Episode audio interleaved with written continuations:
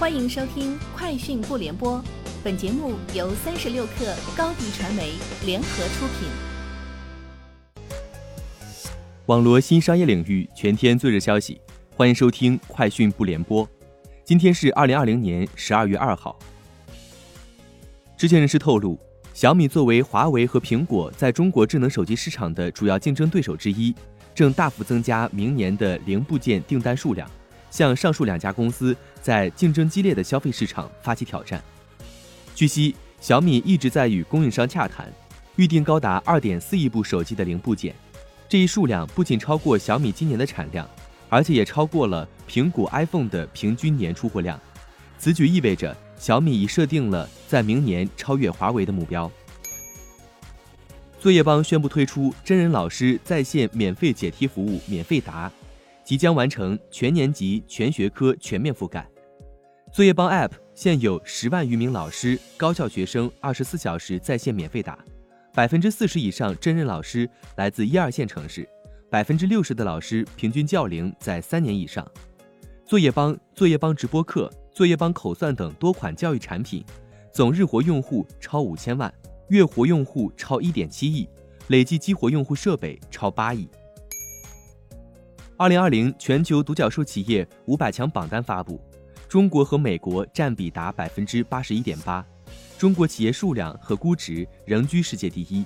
分别为二百一十七家和九千三百七十六点九亿美元。美国共有一百九十二家独角兽企业上榜，总估值为八千零五十点七亿美元。入选榜单前五的企业分别为：Wagmo、字节跳动、阿里云、Info、滴滴出行。十一月以来，达达快送平台在全国各地陆续启动暖冬计划，涵盖暖冬物资发放、开启暖冬驿站、启动极端天气应急预案等多项举措。联合商家在线下门店设置骑士专属休息区，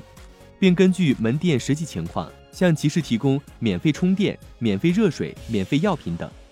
目前，暖冬计划已覆盖全国主要城市。保障分布在两千六百多个县区市的达达骑士的冬季配送安全。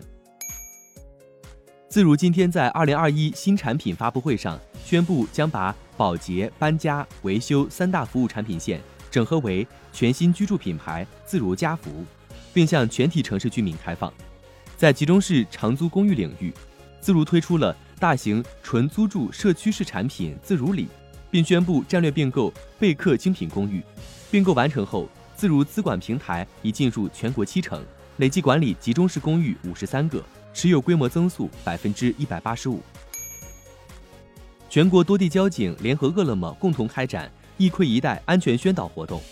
在北京、福州、厦门、重庆、大连等城市，交警们走进外卖骑手群体，通过多样的言传身教，为蓝骑士们送上了安全锦囊。这样的警企安全共治已经持续了数年。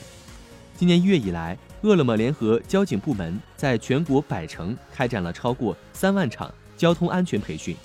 截至目前，一盔一带宣导已实现蓝骑士全覆盖。拥有二百三十多年历史的英国零售业巨头德本汉姆宣布，由于公司在申请破产保护后一直未能找到接盘买家，因而最终不得不关门倒闭。一天前，另外一家英国知名零售商阿卡迪亚集团也宣布启动破产清算程序。短短二十四小时，两大百货零售集团先后倒闭，两万五千个工作岗位岌岌可危。以上就是今天节目的全部内容，明天见。欢迎添加克小七微信，qi 三六 kr，加入三十六氪粉丝群。